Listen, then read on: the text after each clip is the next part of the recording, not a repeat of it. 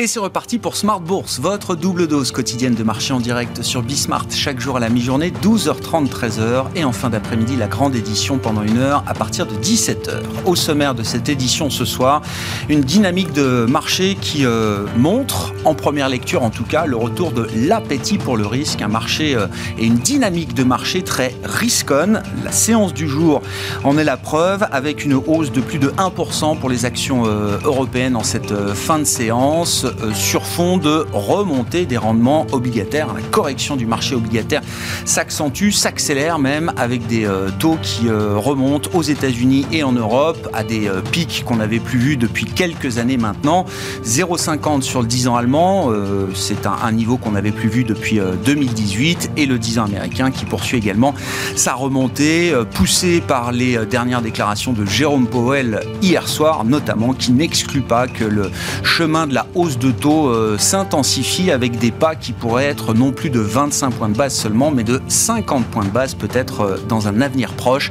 Le 10 ans américain qui tutoie désormais les 2,40%. Voilà pour la dynamique du jour. Séquence banque centrale euh, toujours en cours après les meetings du mois de mars. Hein. Beaucoup de banquiers centraux vont prendre la parole et même plusieurs fois cette semaine. Christine Lagarde s'est déjà exprimée plusieurs fois depuis hier. Elle s'exprimera à nouveau d'ici la fin de cette semaine.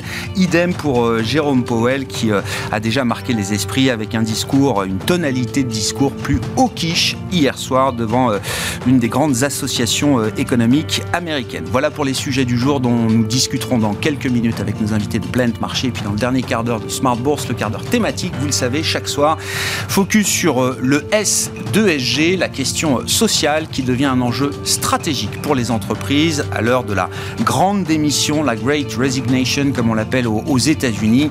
Euh, l'enjeu euh, des ressources humaines, l'enjeu social, l'enjeu de l'attractivité et de la rétention des talents devient un sujet clé pour les entreprises. Nous en parlerons avec Yannick Waknin, le responsable de la recherche ESG de Société Générale CIB, qui sera avec nous en plateau à partir de 17h45.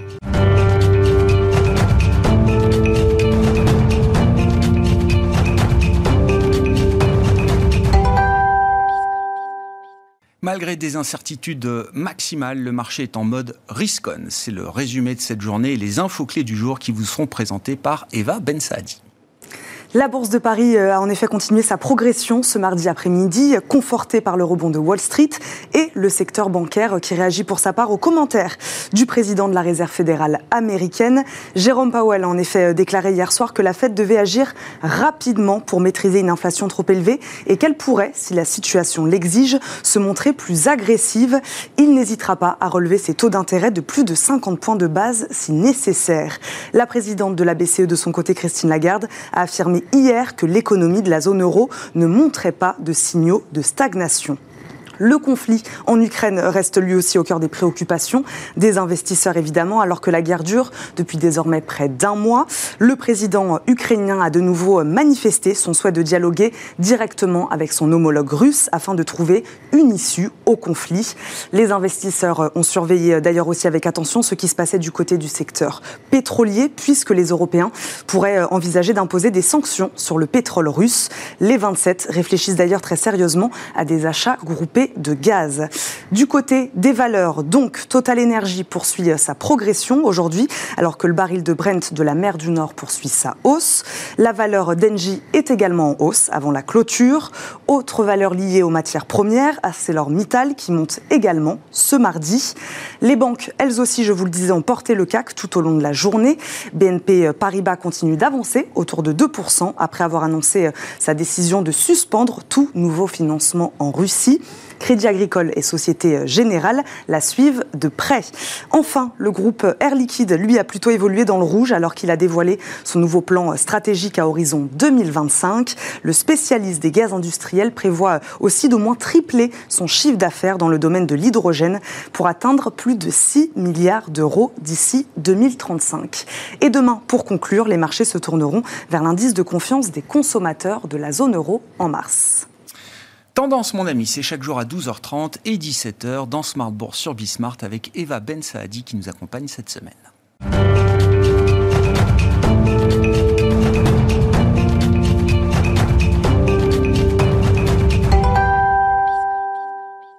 Trois invités avec nous chaque soir pour décrypter les mouvements de la planète marché. Jean-François Robin est avec nous ce soir, le directeur de la recherche de Natixis. Bonsoir Jean-François. Bonsoir. Merci d'être là. Merci à Pierre-Alexis Dumont de nous accompagner également. Bonsoir Pierre-Alexis.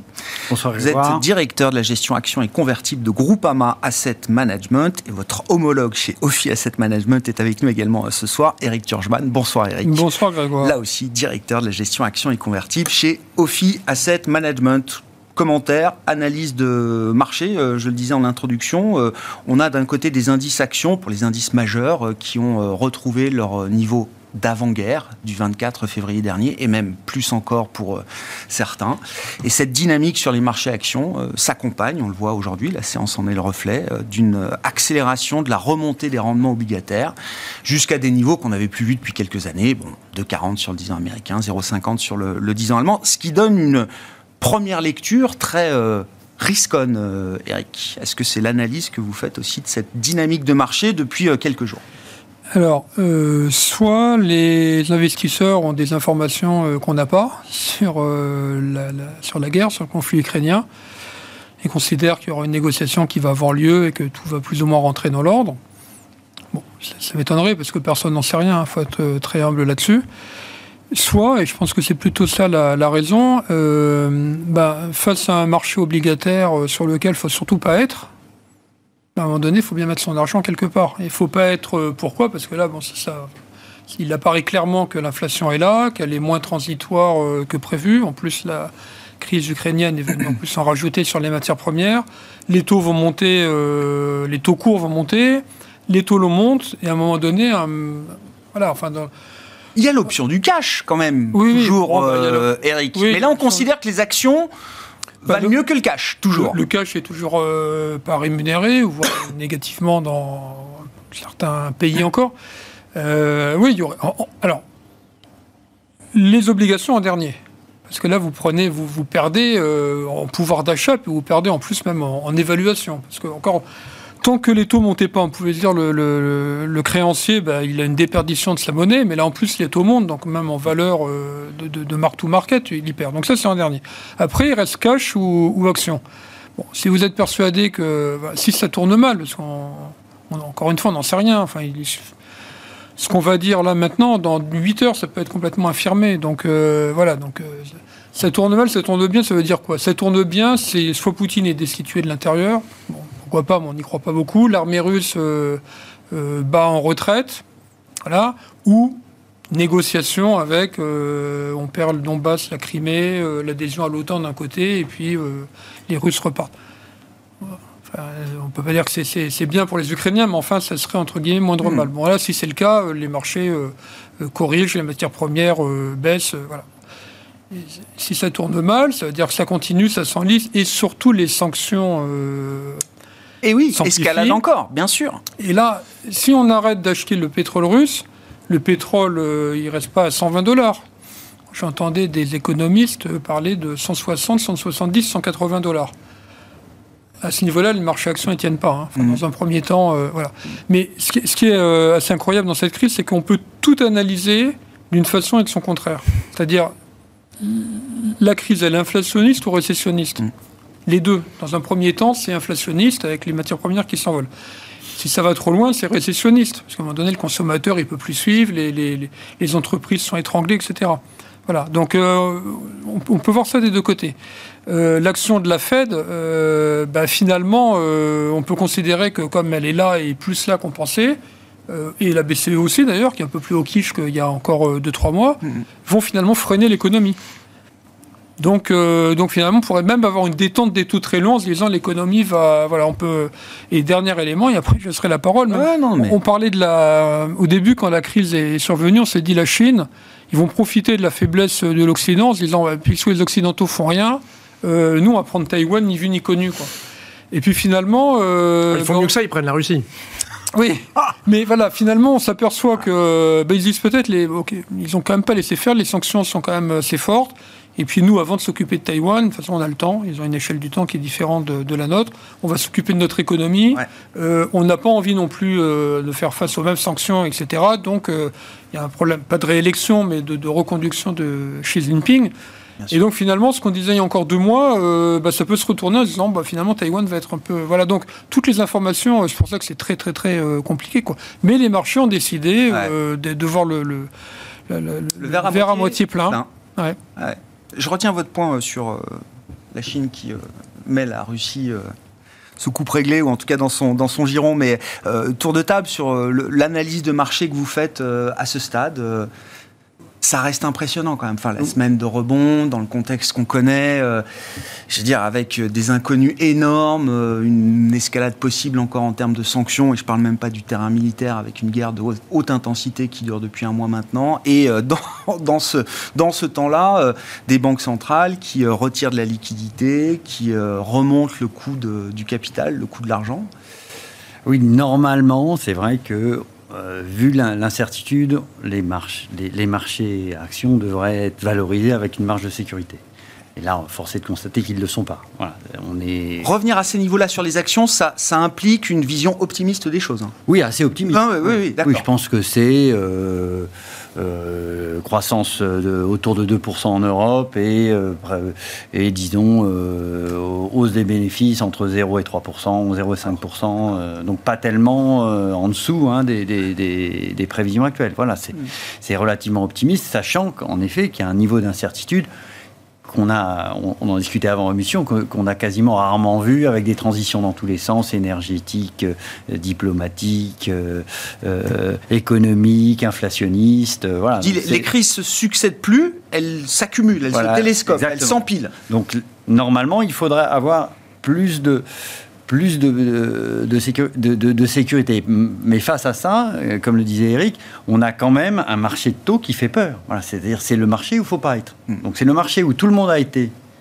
pendant 15 ans, hein, et c'est le marché où il ne faut plus être. Donc euh, voilà, donc tant que euh, sur, au niveau de la croissance, ça tient, le marché action tiendra parce que vous aurez cet effet, ce qu'on appelait le TINA effect. Hein, voilà. Après, s'il n'y a plus de croissance, les marchés actions voilà, auront évidemment euh, vocation à corriger, hein, puisqu'on est des actifs risqués et on voit très bien que euh, voilà, si on anticipe une, contraction du PIB, donc une récession, alors en général, c'est à peu près 25% de, décroissance des bénéfices. En plus, on part, part, avec des marges très hautes sur les, sur les, sur, sur, les entreprises euh, européennes et américaines. On peut vraiment avoir oui, une, un des effets de, rupture qui sont forts. Donc c'est, ça, c'est vraiment quelque chose d'assez, entre guillemets, original et sur lequel... Euh, oui, mais si le marché action euh, voit bien la correction en cours, ongoing du marché obligataire, le marché où il faut plus être, le marché action vient, voit bien aussi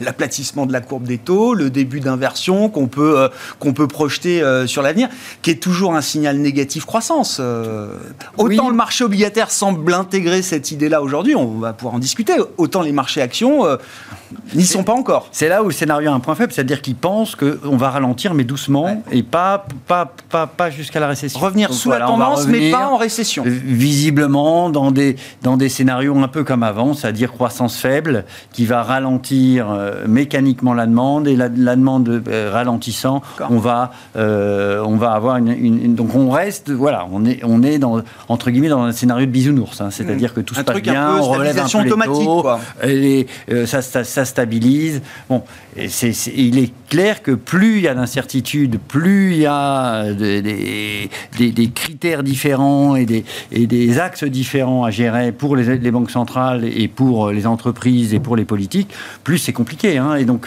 plus la, capacité de faire une, erreur de pilotage économique est grande. Bon, Jean-François, donc euh, on a le droit d'être optimiste, hein, je ne jette pas la pierre, le marché a le droit d'être optimiste. Est-ce que c'est un optimisme sans faille ou est-ce qu'il y a quand même des faiblesses dans l'idée de l'optimisme du marché tel qu'on le décrit aujourd'hui? Alors je rejoins, je ne vais pas faire euh, acte d'originalité, je rejoins quand même l'idée qu'on est dans un, marché hyper incertain. Donc déjà ça, ça pose problème quand on regarde les niveaux de valorisation. La volatilité a baissé sur La volatilité, voilà, alors que la volatilité a baissé. Eh donc euh, on a un truc qui est, on n'a jamais été aussi incertain et on a finalement la volatilité qui a plutôt baissé. je partage ce qu'a dit Eric, c'est qu'on est aussi dans ce truc-là. Est-ce qu'il faut acheter des taux? Non. Est-ce qu'il faut acheter les pays émergents? Euh, Vous avez 4 euh, pays sur 5 en Afrique qui est importateur net d'énergie euh, Est-ce qu'il faut acheter l'Asie qui est toujours dans le Covid? Est-ce qu'il faut acheter l'immobilier alors que les taux montent? Bah, Vous pouvez faire toutes les classes d'actifs du monde. En fait, c'est pas si évident que ça. En revanche, penser que les marchés aujourd'hui sont 5% plus hauts qu'au début de la guerre, euh, ça veut dire que ce qui s'est passé depuis le 24 février, ce serait un, impact positif. C'est-à-dire que moi, j'ai un petit peu du mal à comprendre ça. Hein. quand euh, les, Nord-Coréens avaient envoyé un, missile en mer du Japon, les, actifs, les actions avaient baissé de 2%. Là, on tire sur les centrales nucléaires, on a 45 000 morts, 5 millions de réfugiés. C'est des bonnes nouvelles Non, c'est forcément des très mauvaises nouvelles dans l'absolu. Quand on regarde au niveau macroéconomique et donc derrière ça, les, bénéfices attendus des entreprises, quand même, hein, si on prend une approche un petit peu macro de tout ça, c'est bien évidemment un, choc stagflationniste quand même. C'est-à-dire qu'on va avoir sans doute, hein, dans nos calculs, on aura 2 et 2,5 points de plus d'inflation. Hein. donc on va mhm. avoir un pic en zone euro au mois de juin autour de 6,5, quelque chose pas loin de 9% aux États-Unis. On est, si on regarde nous ce qu'on a mis hein, sur un scénario euh, aujourd'hui, sans les sanctions supplémentaires sur le gaz et pétrole russe, nous on baisse de 1,1 la croissance en zone euro. La BCE nous dit si on coupe le gaz russe et le pétrole russe euh, dans les prochaines sanctions, ça enlève un point et demi de croissance. Nous on dit c'est 3 on passe en récession, on passe à zéro de croissance cette année en Europe. C'est pas un scénario, hein, ce que disait Eric, c'est pas un scénario complètement impossible. C'est hein. pas à la marge, hein. c'est pas, pas l'épaisseur du trait. Sur les trois scénarios possibles, il y en a quand même deux qui vont vers plus de sanctions, et les sanctions supplémentaires, c'est au moins le pétrole russe, si ce n'est le gaz à suivre. Et on ne faut pas oublier que d'ici décembre, on réduit de deux tiers les achats de, gaz russe. Donc euh, c'est quand même assez monstrueux. On a un choc sur la croissance qui, à mon avis, est sous-estimé. Il n'y a aucune raison que les actions soient plus hautes aujourd'hui que le 24 février. Pour moi, ça, c'est complètement euh, incompréhensible. On est dans le Tina Effect, on est dans euh, euh, What else? Voilà, qu'est-ce que je peux acheter de plus, etc. Mais quand même, on va avoir beaucoup moins de croissance, beaucoup plus d'inflation, donc des taux plus élevés, donc des niveaux de valo qui vont forcément souffrir. Donc je crois que moi, la, la valorisation des actions me semble exagérément optimiste.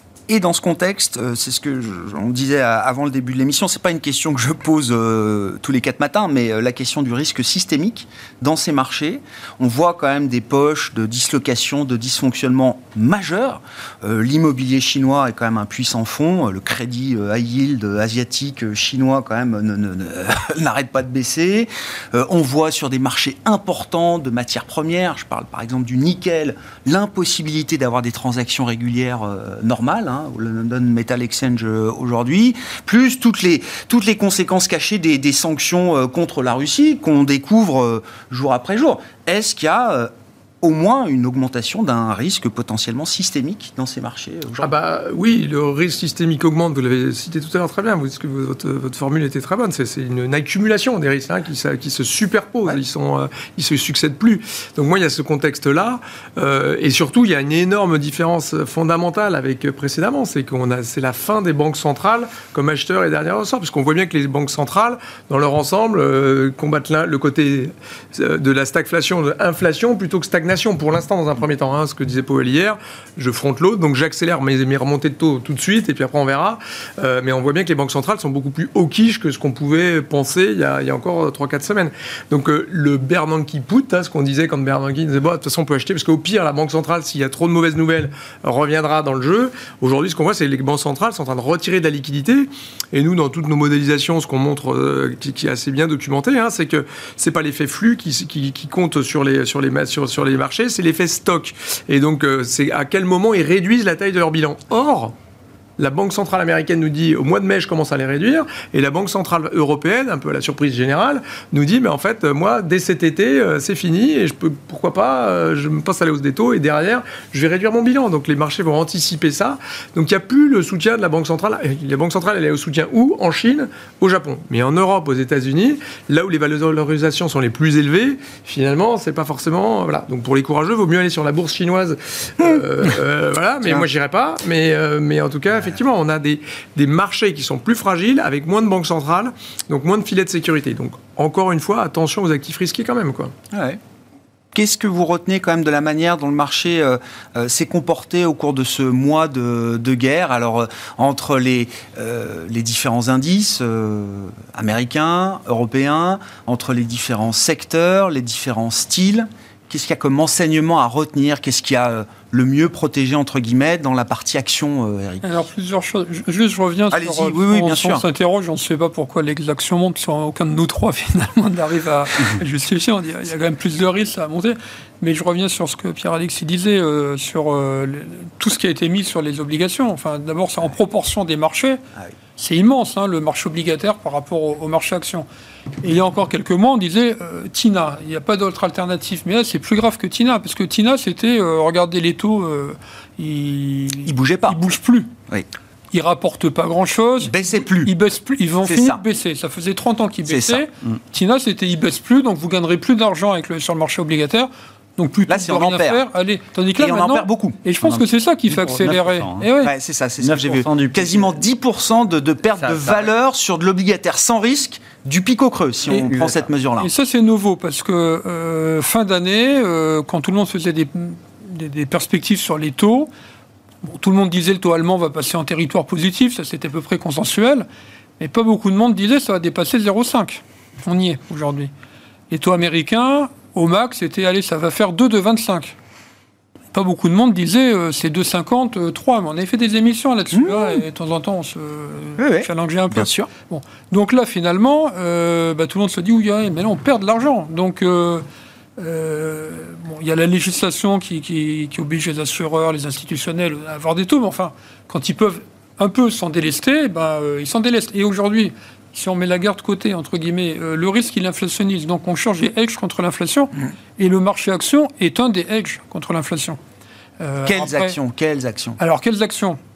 Là, le problème, c'est que normalement, s'il n'y avait pas la guerre, la hausse des taux aurait dû faire baisser les valeurs de croissance euh, technologique, défensive, les L'Oréal, les Air Liquide, etc., juste par une question d'actualisation avec des taux plus importants. Bon. Euh, mais là, le problème, c'est que bah, la crise en Ukraine euh, fait qu'il y a des provisions euh, sur le secteur bancaire, qui ont aussi des filiales là-bas. L'automobile, enfin, il y a plein de valeurs industrielles cycliques qui sont impactées un peu plus que les valeurs défensives. Donc finalement, là, il n'y a pas tellement. De, depuis la, la, la guerre, d'ailleurs, il n'y a pas de discrimination entre les secteurs. Hein. Enfin, mmh. bon, oui, c'est quand la défense s'enterre pas mal. Alors là, il y a la défense, bien sûr. Il y a la défense qui. Donc, bon, voilà. Après. Si les taux remontent, les PE à 60, euh, ils ouais. devraient être affectés. Ça avait commencé, hein, déjà. Ouais. On avait vu euh, Dassault, Hermès, toutes les belles valeurs du CAC euh, trinquer avant la guerre à cause de la hausse des taux. Là, normalement, on doit en tenir compte. Donc, j'ai envie de dire, si on sort par le côté positif, c'est-à-dire négociation, on ne va pas oublier la hausse des taux pour autant. C'est-à-dire que les taux, ils ne vont pas se détendre. Au contraire. Hein s'il y avait négociation dans les semaines qui viennent, il ne faut pas espérer euh, revoir le taux allemand revenir à zéro. Au contraire, on peut avoir le marché action qui salue. À mon avis, pas énormément parce qu'il y a déjà pas mal qui est pris en compte, mais qui salue. Mais les taux, ils vont rester euh, bien élevés. Et là, on va retrier.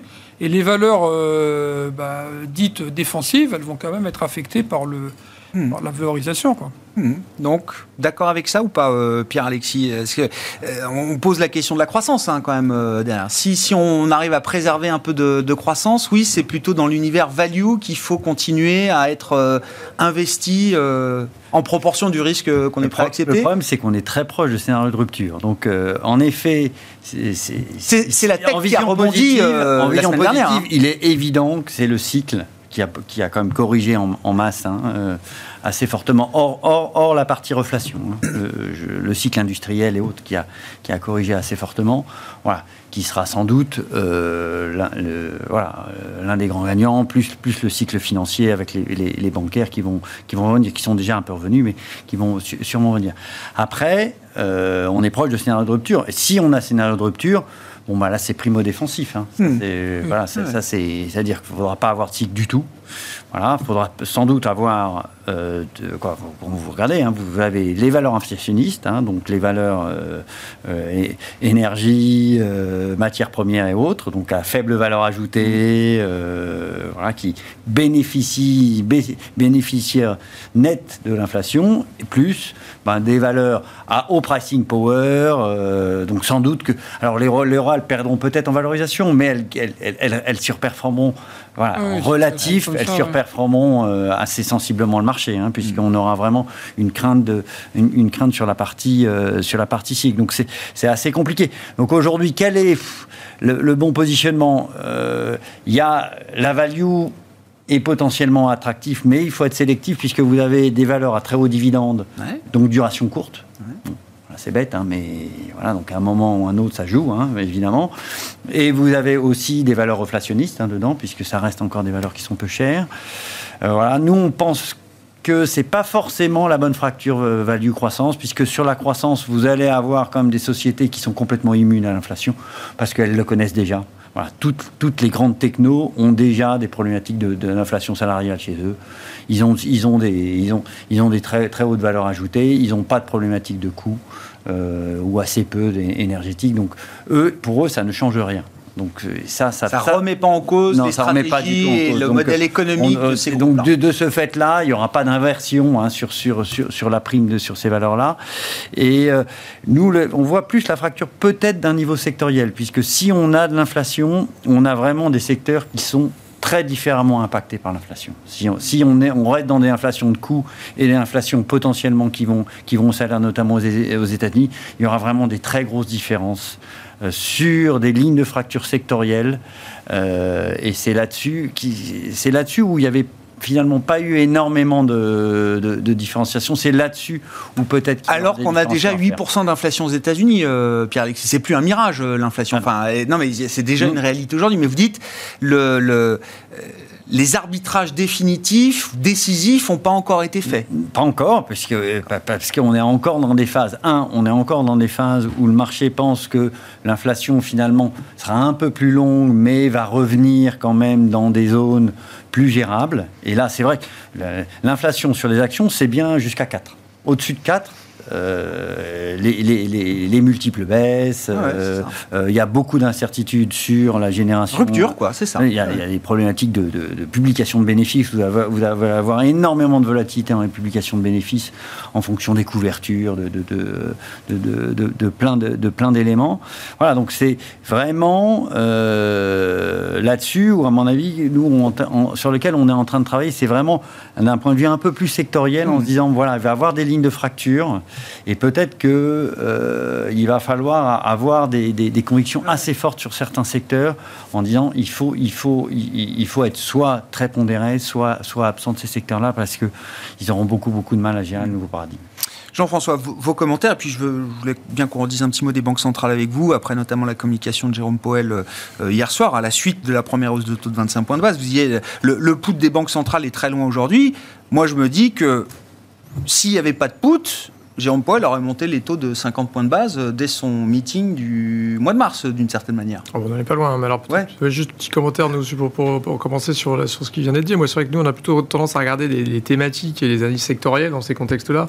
Et là, il y, a des évidences, hein, mais je pense qu'il faut garder ça en tête quand on veut pas regarder son portefeuille, parce que le gros value, je trouve que moi, finalement, dans ces environnements-là de, rupture, hein, ce qui a bien été dit par, précédemment, c'est pas si évident. Mais en revanche, ce qui est évident, c'est qu'il y a des secteurs qui, je disais sur le, le tour de la plaisanterie, mais c'est vrai, quoi. On voit bien des revirements, la défense, l'armement. Quand vous voyez l'Allemagne qui va mettre 100 milliards de pourcents de son PIB, la terre entière, l'Europe qui s'invente une, indépendance stratégique, euh, voilà, décision de mettre des, troupes. il y a vraiment le secteur, tout ce qui est à la défense, va avoir un rattrapage massif dans l'ensemble du monde développé et pas seulement. Et dans le cadre d'investissements qui resteront des investissements responsables?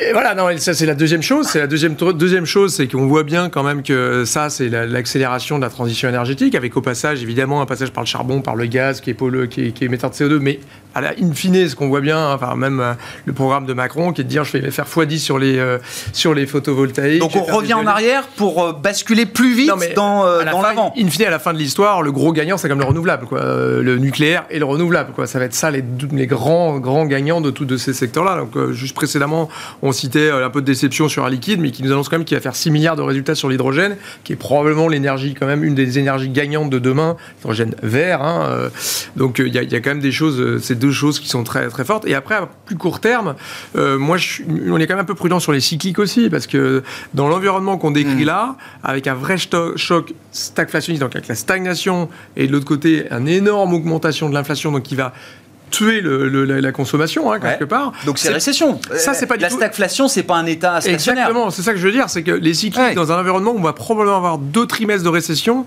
En Allemagne, c'est quasiment fait. Ah bah euh, aux États-Unis, on peut le voir assez facilement.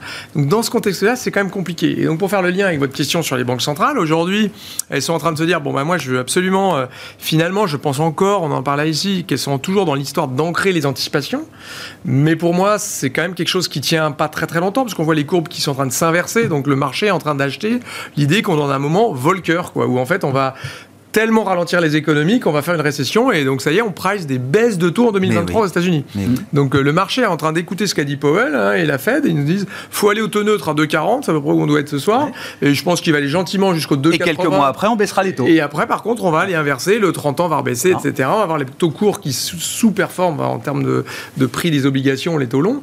Mais on va voir, c'est un peu ça. Donc les banques centrales, elles sont en train de jouer le truc. Je, je, je monte tant que je peux, mais je ne suis pas sûr qu'elles arrivent à délivrer autant. Moi, je reste un peu sur cette idée-là que si la Fed fait ses, ses, ses 6 hausses des taux, euh, enfin ses 11 hausses des taux sur, sur les 2022-2023, avec ce que je disais là, hein, 70% du PIB américain, c'est de la conso. Si vous avez de l'inflation à 9%, euh, ça va pas bien se passer. Or, le fait de monter les taux face à un choc énergétique, ça ne sert à rien. Hein. Ça fait, ça fait pas que les centrales nucléaires arrêtent d'être fissurées, ça fait pas que les champs éoliens s'ouvrent plus facilement, ça fait pas que la guerre s'arrête. Donc, pourquoi on le fait? Donc, je pense qu'à un moment ou à un autre, pourquoi on le fait? Je pense que les banques centrales ne vont pas délivrer tout ce qu'elles disent qu'elles vont faire. C'est-à-dire que moi, je ne crois pas aux 11, 11, des taux. Je pense que s'il y a une hausse des taux de la BCE cette année, ce sera beau, mais ça va être quand même compliqué euh, pour la BCE de délivrer beaucoup plus que ça. Et hein. donc, euh, moi, je suis sur la Fed, mais euh, comment comprendre l'idée de 50 points de base? The faster, the better. C'est-à-dire, il y a une fenêtre d'opportunité. Oui. Autant faire du 50 points de base tant qu'on peut, parce qu'après, on ne sait pas si on pourra vraiment continuer. Un voilà, j'entre les anticipations, je montre que je suis présent à l'impact, que je suis là. Et, et c'est utile pour la suite, quand même, parce que je, je me dis, enfin, quelqu'un qui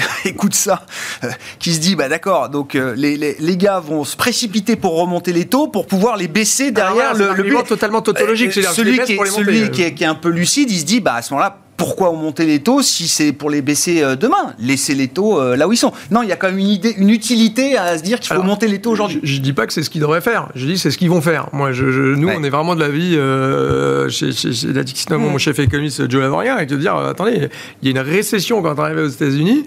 Euh, ils vont monter 150 BP en mois de mai, c'est sûrement fait. 25 en juin.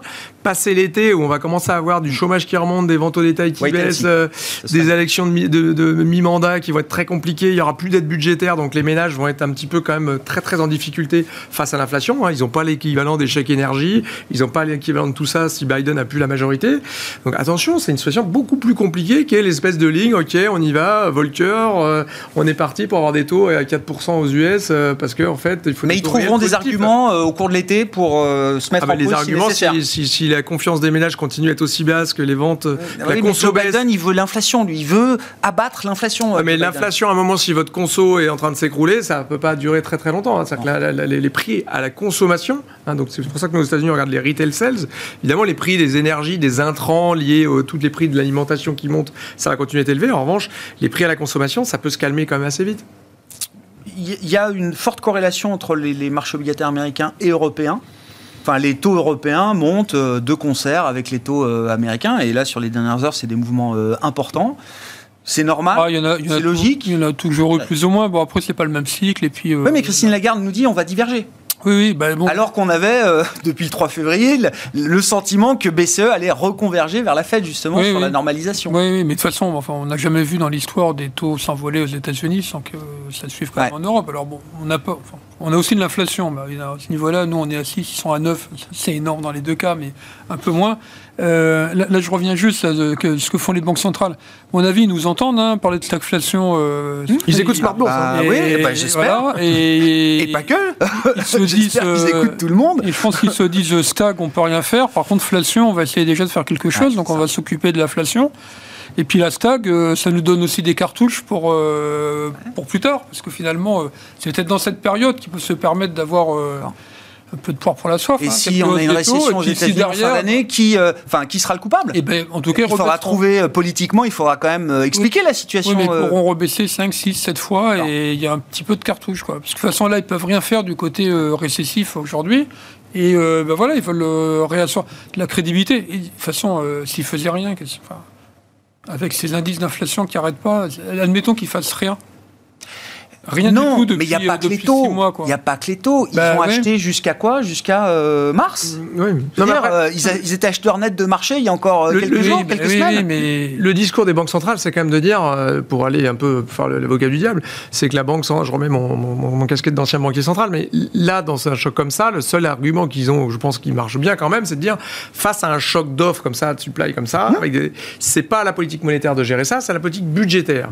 Simplement, c'est compte tenu du, la crise du Covid dont on sort à peine, on se retrouve avec des dettes sur PIB de 15 points de plus, des déficits sont déjà très élevés. La capacité des États à amortir le choc de supply, hein, le choc d'offres, est quand même vachement limitée si on n'a pas l'aide de la Banque centrale, justement, hein, qui a acheté jusqu'à 70% des émissions de dette. Donc là, elle retire et même elle va les vendre. Donc ça va faire encore plus monter les taux, etc. Donc on va encore plus ralentir l'économie. Donc je trouve que ça boucle moins quand même. Et donc l'Europe en tant qu'institution va devoir à nouveau porter de la dette commune. Bah, on va avoir Repower EU. non mais on va faire ça. Mais bon, de toute façon, comme toutes les crises, c'est des accélérateurs d'histoire pour la construction européenne. Hein.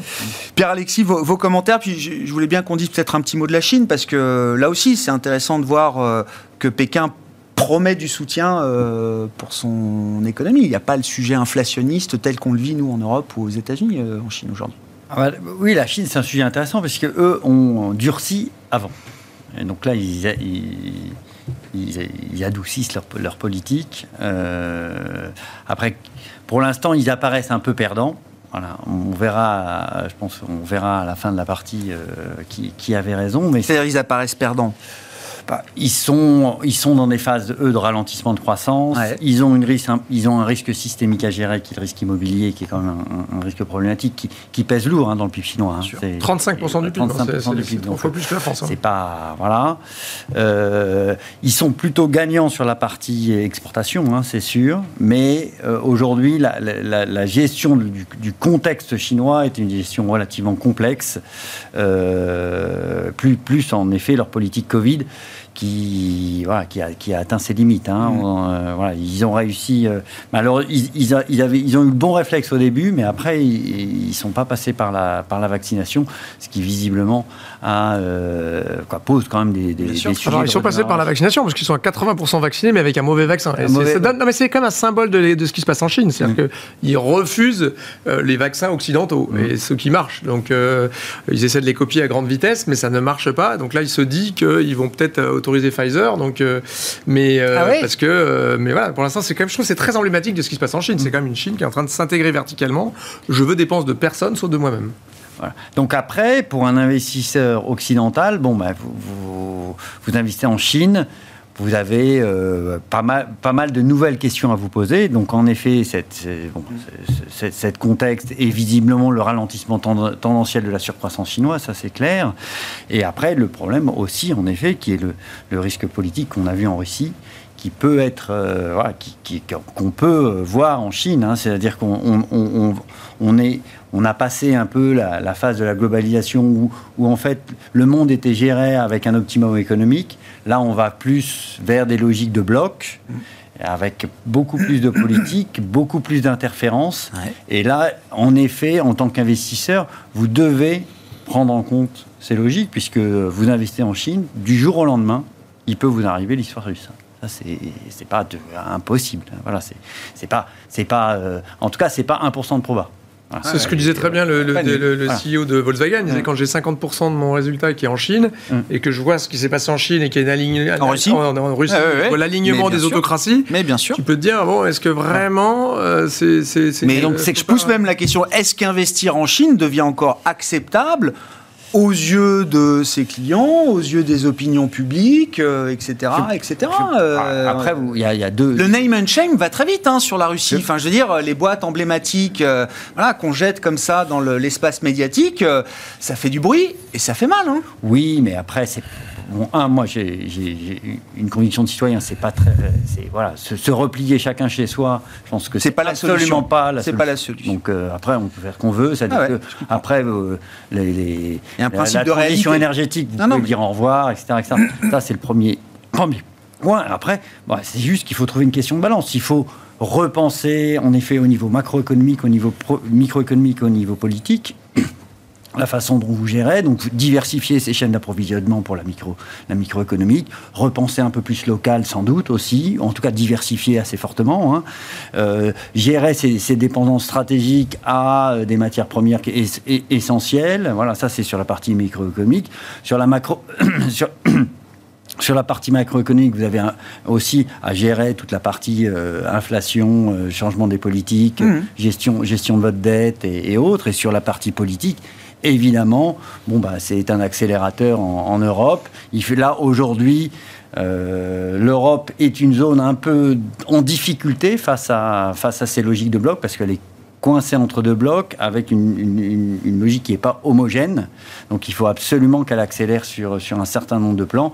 Le plan énergétique, c'est criant. Ah oui. Le plan sans doute politique aussi est important avec, euh, avec un certain nombre de...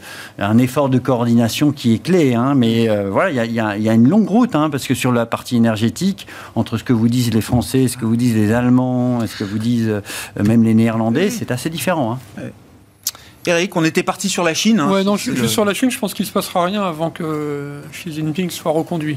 Donc là, on est tranquille pour quelques temps. Ouais, euh, déjà, ok, six mois, très bien. oui, non, non, ouais. ouais c'est pas l'année où la Chine peut montrer trop les muscles, regarde la situation économique à gérer. Je crois pas, parce euh, que lui, ce qui d'abord, enfin, ce qui l'intéresse, lui, c'est d'être reconduit. Alors, c'est pas une élection, hein, on n'est pas en France, mais enfin, il, le sera, mais il faut qu'il le soit avec la manière. Euh, oui, et puis il faut pas que ça parte en, en, sucette. Donc euh, non, non, il va, il fera tout pour qu'il n'y ait pas de. Effectivement, comme il avait pris les devants, qu'ils avaient été les premiers à durcir, parce qu'ils ont les problèmes de bulles spéculatives, ils ont les problèmes de, l'immobilier trop cher, donc ça éloigne les familles modestes qui ont déjà du mal à avoir un deuxième enfant. Il faut en faire maintenant qu'ils ont pris du retard. Donc euh, deux enfants, c'est une pièce de plus, euh, c'est trop cher, on part loin.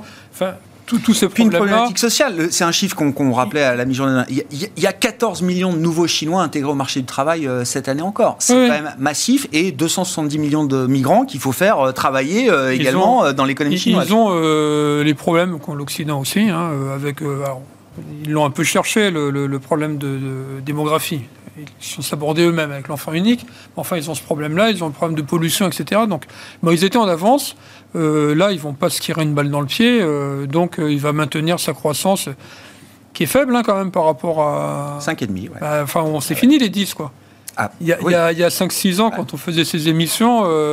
Bon, puis on est probablement largement en dessous des 5,5. Et en plus, on n'est peut-être même pas. Donc, ouais, on est rentré dans. Et d'ailleurs, bon, alors là, avec la Russie, ça a rebattu les cartes. Mais à un moment donné, on avait des prévisions de croissance à peu près de toutes les zones à autour de 4 plus 4,9, 3, euh, quelque chose, mais euh, c'était rare hein, d'avoir. Euh, donc on commence à avoir convergence des économies. Et sur l'Europe, bah, la guerre, elle va quand même resserrer les liens. Donc. les spreads ne bougent pas tant que ça Non, non mais quelque part. Non, mais si c'est un indicateur d'une d'unité européenne. Non, mais à un moment donné. Il n'y a pas de fragmentation flagrante à ce stade. Voilà, il y a plus grave les niveaux des taux d'intérêt. Donc, je pense qu'à un moment donné, ça va resserrer tout ça. C'est la seule bonne nouvelle. Bon. Sur la Chine Petit bah, Sur la Chine, euh, oui, non, vous disiez les 14 millions, mais à la fin de 2022, c'est probablement le, tournant où la, population chinoise va commencer à baisser et ça va s'accélérer très très nettement. Ça a été dit, hein, la pyramide des âges en Chine, c'est une catastrophe. Hein, c'est quand même un pays qui, qui va perdre 48% de sa population d'ici 2100. Hein, donc à la fin du siècle, il y aura plus de Nigérians que de Chinois. Donc c'est un énorme problème de croissance potentielle pour la Chine. Nous, on dit que la, Chine, dans les années 30, ne fera pas plus de 2% de croissance. Mmh. On a des trucs qui ont été donc, divisés par 5 en, en, 20 ans. Donc c'est quand même pas neutre ce qui se passe en Chine. Hein. On a vraiment un, énorme ralentissement qui est en train d'arriver. Si vous rajoutez à ça le fait que c'est un pays qui est, je disais tout à l'heure, hein, qui est en train de s'intégrer verticalement, hein. c'est-à-dire que c'est un pays qui de plus en plus veut moins dépendre du reste du monde. On voit bien le, taux d'ouverture de la Chine, la Chine en train de, vraiment très fortement baissé parce que ça devient une économie de service, mais aussi parce que c'est une économie qui s'intègre verticalement. Qui fait un EPR, c'est plus les, Français, qui fait un, il n'y a plus d'Airbus, il n'y a plus de train, de TGV, etc. Tout ça, c'est maintenant des, valeurs chinoises. Et on voit le découplage avec les marchés financiers américains, etc. etc. On voit on voit tous ces, phénomènes s'accélérer. Donc on a vraiment cette économie par bloc. Je, partage tout à fait cet, avis-là. Mais pour la Chine, c'est non seulement un bloc, qu'elle élargit là en ce moment à la, Russie. Elle est en train de se brancher sur, euh, sur les, tous les tuyaux énergétiques. Euh, c'est un petit peu un petit peu un gagnant gagnant de ce point de vue-là. Mais c'est un truc qu'elle peut faire que très doucement. Hein. La Chine, elle exporte 67 milliards d'euros en Russie et elle exporte 1000 milliards à l'Europe. Et on voit bien que c'est par l'offre qu'ils veulent relancer leur économie avant tout. Et là, ils hein. font ils font les usuels suspects. C'est-à-dire que d'habitude, ils étaient je veux rééquilibrer en février de la ah. consommation, etc. Là, ils sont en train de faire de la relance comme ils font d'habitude par le budget, par des infrastructures. Donc c'est un petit petit peu le même sentiment qu'on a depuis 2009. Hein. C'est pas tellement différent. Et donc, ça creuse un peu les mêmes euh, déséquilibres qu'on avait avant pour l'économie chinoise. Et ça, c'est quand même un vrai souci. C'est une économie qui ralentit structurellement, démographiquement, etc., plus une intégration. Hein. Aujourd'hui, euh, bah, vous allez moins bénéficier des étudiants étrangers. Avant, euh, le, personne qui voulait monter sa, sa start-up, sa tech, elle disait tiens, je vais aller à Shanghai. Aujourd'hui, non, je pense plus. Hein. C'est pas ça l'idée. Donc, la croissance potentielle chinoise, elle va être négativement impactée quand même par tout ça. Donc, à court terme, c'est le monde de, de, de demain, mais c'est pas le monde d'après-demain probablement. Merci beaucoup, messieurs. Merci d'être venus partager vos réflexions et vos analyses du moment dans euh, Planète Marché. Jean-François Robin était avec nous ce soir, directeur de la recherche de Natixis, Eric Turgeman, directeur action et convertible d'Ophi AM, et Pierre-Alexis Dumont, directeur action et convertible de Groupama Asset Management.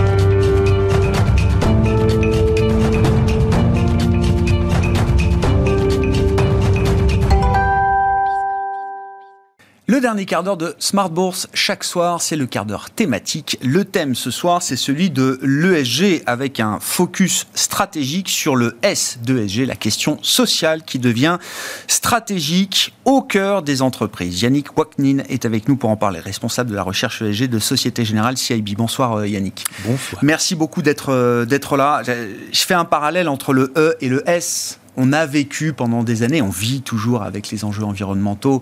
Euh, le sujet climatique a été porté au cœur des stratégies d'entreprise ces dernières années et euh, le processus est toujours en cours. Comme on l'a vu avec le E, vous dites le S devient là aussi, est amené à prendre euh, une dimension stratégique au cœur des entreprises. Tout à fait. En fait, quand on parle de SG, euh, les gens ont commencé avec la gouvernance d'entreprise historiquement. Euh, ça faisait partie des informations qui étaient déjà communiquées à travers les rapports annuels où il y avait déjà une certaine maîtrise et connaissance des sujets, même si ça a continué à se développer. Après, on a parlé effectivement beaucoup de la dimension environnement, avec des initiatives de place, avec des objectifs au niveau local, au niveau international, les réductions des émissions de CO2, entre autres. Et euh, quelque part, la crise du Covid a joué le rôle de catalyseur mmh. sur la dimension sociale, où beaucoup ont reconnu euh, peut-être ne pas suffisamment l'avoir intégré, à la fois au niveau des émetteurs, euh, qui ont reconnu ne pas communiquer ou pouvoir en faire plus à minima sur ces aspects, et du côté investisseur, où ils ont constaté qu'un certain nombre de controverses ont pris leurs racines à travers cette dimension sociale qui n'était pas toujours très bien appréhendée.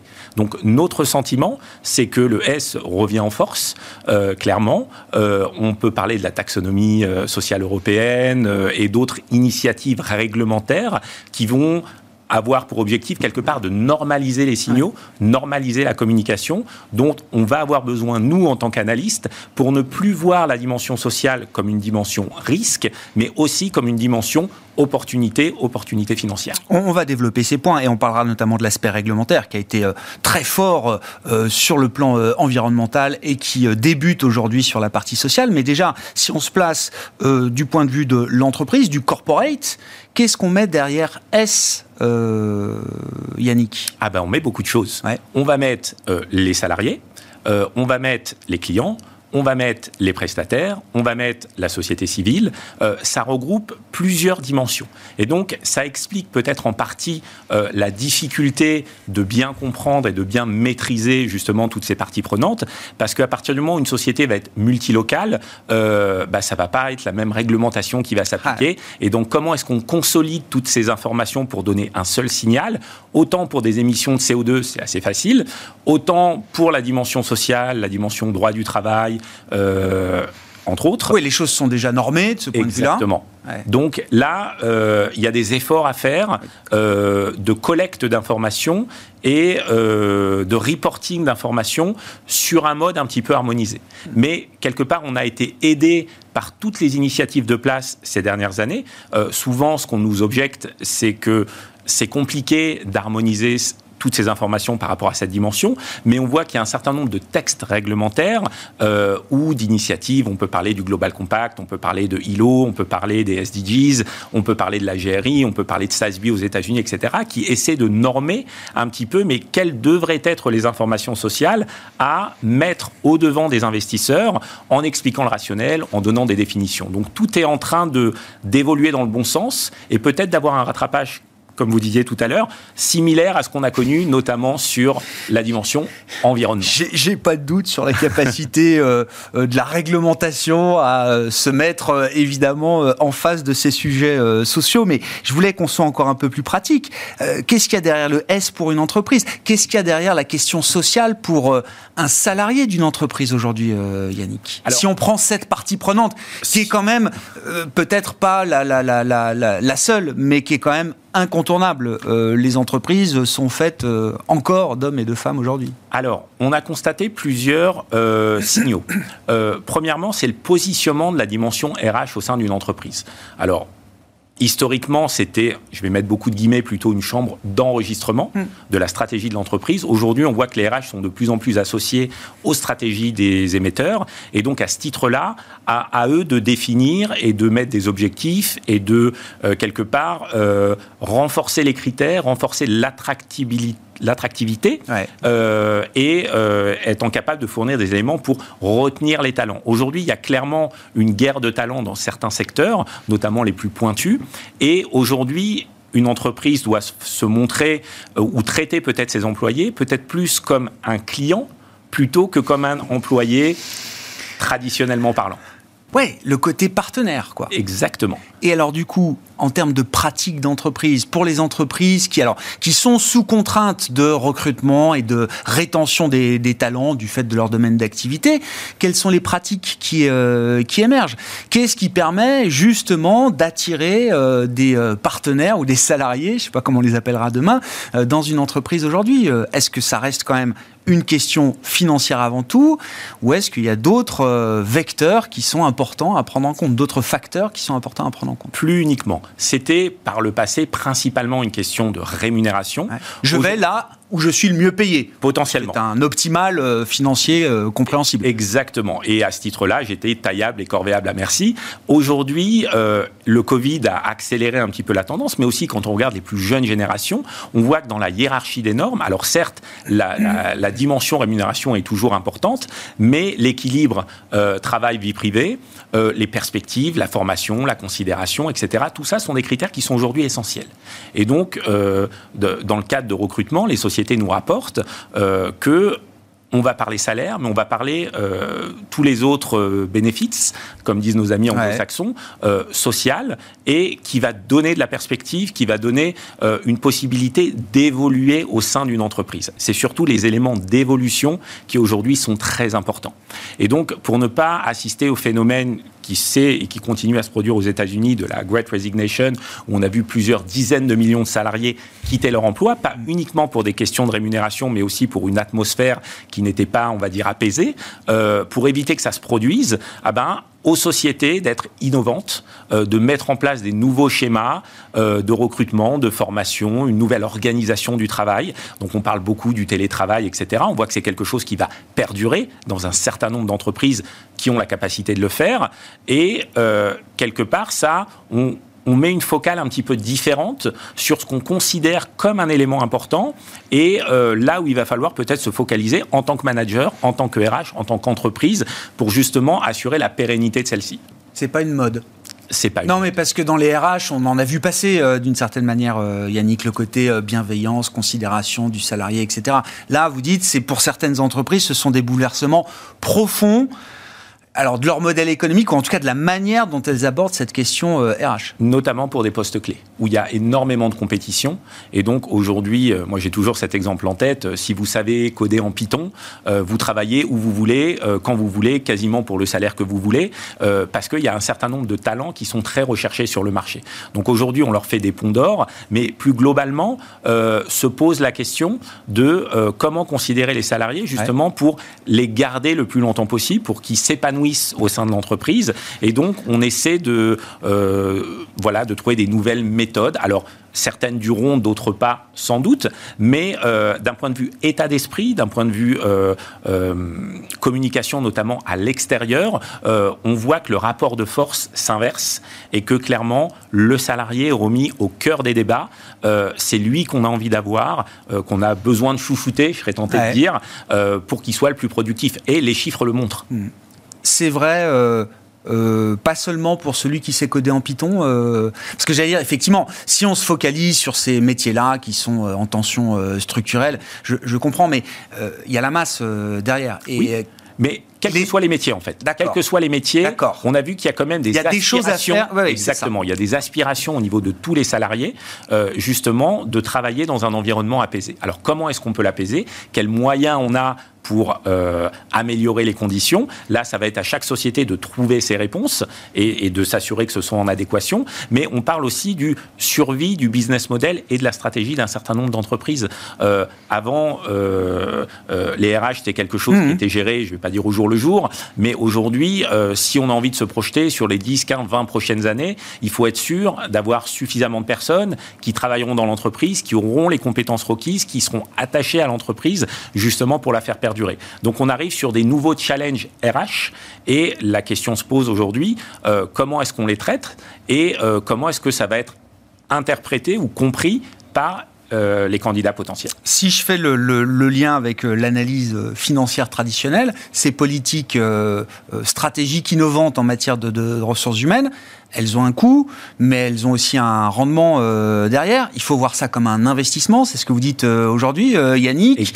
Et donc, c'est de la performance économique supplémentaire, future, et donc c'est de la valorisation boursière. En tout cas, ce sont des, des, des, des, primes de valorisation qui, à un moment, doivent se retrouver dans le, cours de bourse d'une entreprise. La réponse est oui. Aujourd'hui, la dimension sociale est prise souvent sous l'angle euh, négatif, sous l'angle controverse. Euh, il y a eu il y a eu un souci, il y a eu un accident. Je veux me prémunir d'un risque. Exactement.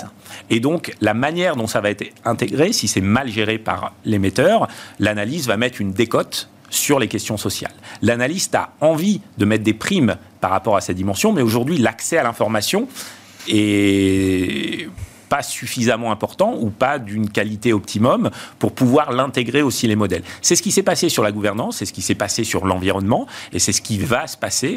sur la partie sociale. Et vous l'avez dit d'un mot, alors on, a tous appris à vivre avec euh, la taxonomie verte euh, au niveau euh, européen, qui est un grand playbook mhm. évolutif d'ailleurs. voilà, pour ceux qui ont aimé la taxonomie verte, oui, la taxonomie sociale arrive. C'est quoi le, le calendrier, enfin les échéances qu'il faut avoir en tête Fin d'année, euh, ça va rentrer en application. Il y a déjà des textes qui sont, qui sont sortis et on est dans la droite ligne d'avoir la taxonomie, d'avoir la SFDR, d'avoir la NFRD. Donc l'obligation d'intégration côté asset management, de reporting côté émetteur, euh, justement pour avoir cette meilleure transparence et euh, globalement une réduction des risques et une meilleure appréhension des opportunités sur les plans environnementaux, sociaux et de gouvernance d'entreprise. Donc euh, l'objectif est là.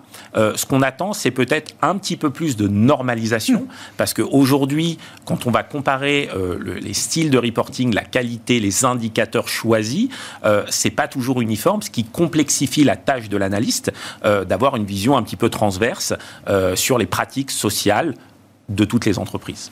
Merci beaucoup euh, Yannick d'être venu euh, discuter, nous éclairer sur la, question euh, sociale hein, au cœur de l'ESG aujourd'hui. On connaît le G, on connaît le E et le S devient désormais stratégique. Yannick Waknin qui était avec nous en plateau pour le quart d'heure thématique de Smart Bourse ce soir, le responsable de la recherche ESG de Société Générale CII.